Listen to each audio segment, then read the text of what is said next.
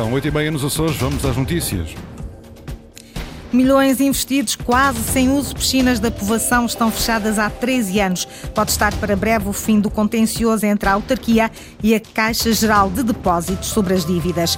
O governo quer reduzir em 35% o consumo de tabaco nos Açores, objetivo traçado no Plano Regional de Saúde, que vai para consulta pública em dezembro. É jogo para a Taça de Portugal. Santa Clara joga com Elvas. É favorito, mas não há espaço para facilitismo, diz o treinador Vasco Matos. Máximas previstas para hoje de 20 graus para Santa Cruz das Flores e Angra do Heroísmo e 21 para a Horta e Ponta Delgada.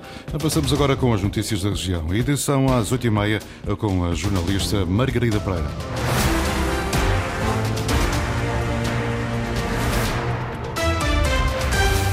Sem uso há mais de 13 anos. Complexo Municipal de Piscinas da Povoação, em São Miguel, pode estar com solução à vista. A Câmara Municipal espera, espera chegar em breve a acordo sobre a dívida com a Caixa Geral de Depósitos. Inês Linhares Dias. Inauguraram em 2009, mas funcionaram por apenas três meses. O Complexo Municipal de Piscinas da Povoação está ao abandono desde então e a Câmara enfrenta um processo contencioso interposto pela Caixa Geral de Depósitos. Em causa está uma dívida de cerca de 10 milhões de euros da empresa Povoa 10, referente às piscinas e ao complexo desportivo das Furnas. Quase 15 anos depois, Pedro Melo, presidente da Câmara, diz estar perto de uma solução para essa dívida. Nós temos feito variadíssimos esforços ao longo dos anos para chegarmos a esse acordo, a esse entendimento, o que me parece que poderá acontecer poderá acontecer nos, eh, nos, próximos, eh, nos próximos meses. O autarca adiantou que está perto de chegar a um acordo extrajudicial com o banco credor. É essa a prioridade do município que não tem capacidade financeira para manter as piscinas em funcionamento.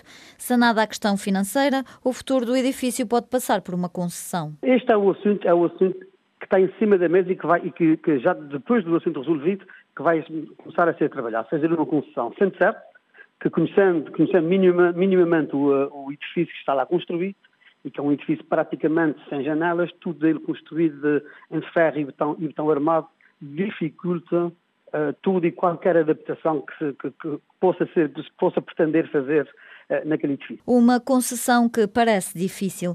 Pode estar para breve uma solução para a dívida do Complexo Municipal de Piscinas da Povoação, já para as piscinas em si, que funcionaram por apenas três meses e estão ao abandono há quase 15 anos, não há ainda uma opção reduzir o consumo de tabaco na região em 35% e reduzir em 10% o número de fumadores ativos com idade igual ou superior a 15 anos. São objetivos da Secretaria Regional da Saúde. Estão espelhados na primeira versão do Plano Regional de Saúde, que está concluída e será submetida à consulta pública no início de dezembro, dá conta uma nota de imprensa do governo açoriano. Para atingir esses valores, o Executivo quer aumentar em 25% a percentagem de fumadores que aderem a consultas de cessação tabágica no Serviço Regional de Saúde. Para os hospitais da região, ter sangue é imperativo. Ele é sempre necessário. Hoje, a colheita, promovida pela Associação de Dadores de Sangue da Ilha de São Miguel, é já a partir das nove até à uma da tarde em Ponta Garça. Podem dar sangue aos residentes na freguesia ou qualquer pessoa que possa e queira lá ir, Luís Branco. A proposta é da Associação de Dadores de Sangue da Ilha de São Miguel. É lançada à população da Ponta Garça.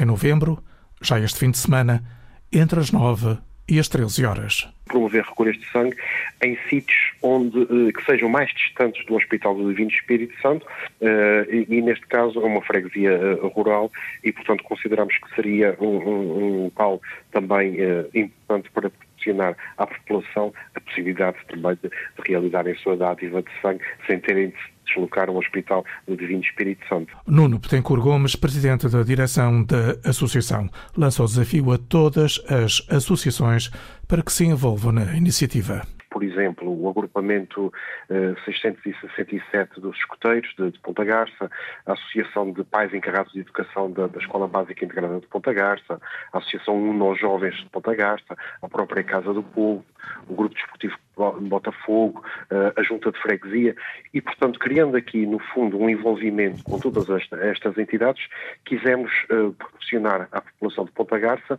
a possibilidade de contribuírem para uh, salvar vidas através da dádiva de sangue e, portanto, convidando estas entidades também a promoverem esta iniciativa e a envolverem-se também na sua dinamização. Longe do hospital, perto das pessoas, na sua Junta de Freguesia de Ponta Garça, a Associação de Dadores de Sangue da Ilha de São Miguel tem 100 associados.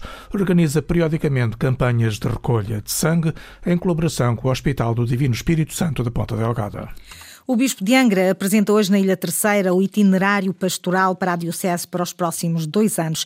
Assenta numa igreja mais inclusiva. Dom Armando Domingues quer contar com crentes e não crentes neste desafio que lança aos açorianos. Eduardo Mendes. Convocar todos para a missão da Igreja e da humanidade é o objetivo da Diocese no itinerário pastoral para os próximos dois anos, até ao jubileu de 2025 e posteriormente na preparação dos 500 anos da Diocese. Nós vamos propor à Diocese também um itinerário neste período que nos faça olhar já e preparar o ciclo que depois viveremos até ao ano 2034 ano em que celebraremos os 500 anos. Não é propriamente um, um, caderno de encargos que se coloca na mão das comunidades e também dos padres, mas de todos os leigos, quanto um desafio quase a fazer destes dois anos uma espécie de um laboratório. Não é? Dom Armando Esteves Domingues, bispo de Angra, afirma que todos são chamados a este laboratório: os crentes, os não crentes, os que têm dúvidas e os que estão convictos da sua fé. Nós não podemos ficar contentes só com dois ou três, não é? Precisamos todos caminhem, caminhem na esperança. Em muitos, quase um ressentimento, como se a Igreja fosse assim uma espécie de uma casa de juízo, eh, onde nós julgamos as pessoas. Isto não pode de maneira ser, nenhuma ser. A Igreja tem que ir transformando nesta casa de todos, que acolhe a todos e que é capaz de integrar. A sinodalidade, a fraternidade e a esperança vão ser pilares estruturais para o próximo biênio, com expectativas para o jubileu. A quem dera pudéssemos fazer um certo reset, às vezes em tantos ressentimentos, em tantos maus, más vivências, sermos capazes de fazer este reset à, nossa forma de estar juntos, de caminhar juntos, de celebrar juntos, de, de, construirmos a paz juntos. A apresentação de um percurso da Diocese de Angra no início do arranque de um novo ano pastoral.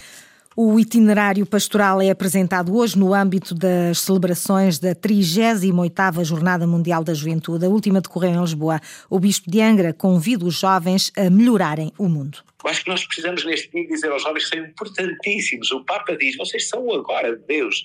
Se não houver jovens agora, não há futuro amanhã. Se, se estes jovens não forem portadores de uma esperança nova, de um olhar novo também sobre o mundo, sobre a humanidade, a diversidade da fé, mas também já na diversidade das suas próprias crenças religiosas, eh, mas depois, sobretudo, na vida concreta. Venham eh, dizer que querem um mundo diferente, também uma igreja mais renovada, mais aberta, mais de todos, mais capaz de caminhar, de ouvir, de fazer festa. Eles não foram feitos para estar parados, aliás, a idade é mesmo isto, é a mudança na juventude, e, e também ajudarem a Igreja dos Açores a percorrer este itinerário de mudança.